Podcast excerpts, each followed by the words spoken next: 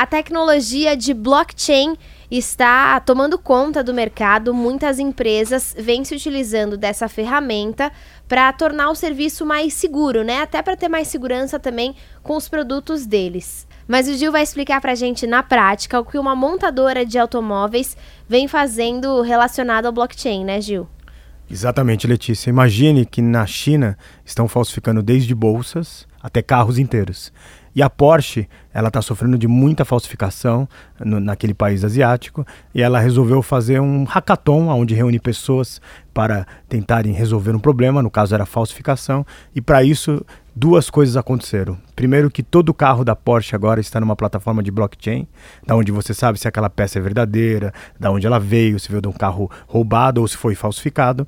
E além disso, o presidente acabou de declarar que o novo sofisticado, o novo enfim, o chique é agora carros silenciosos. Então, se antes você tinha que falsificar também o barulho dos motores da Porsche, agora você vai ter que ter uma plataforma blockchain e o silêncio vai reinar em tempos de nanosilêncios.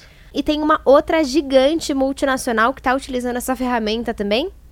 Exatamente, Letícia. A Unilever, ela preocupada com é, todo esse ecossistema das mídias digitais, ela está resolvendo dois problemas. Primeiro, para impulsionar e simplificar sua cadeia de mídias digitais, de anúncios, ela está colocando tudo isso em uma plataforma blockchain para que Além de ter o seu retorno sobre investimento, de qual o lugar melhor, o melhor site, o melhor influenciador, também um evitar um pouco das fake news, evitar um pouco, enfim, desse mundo de colocar alguma publicidade, por exemplo, num vídeo, num canal de vídeos, aonde pode ter um sinal de violência, aonde pode ter algo que incomoda, porque a grande preocupação das marcas é que você pode estar fazendo publicidade num canal, num site que conta mentiras todo dia.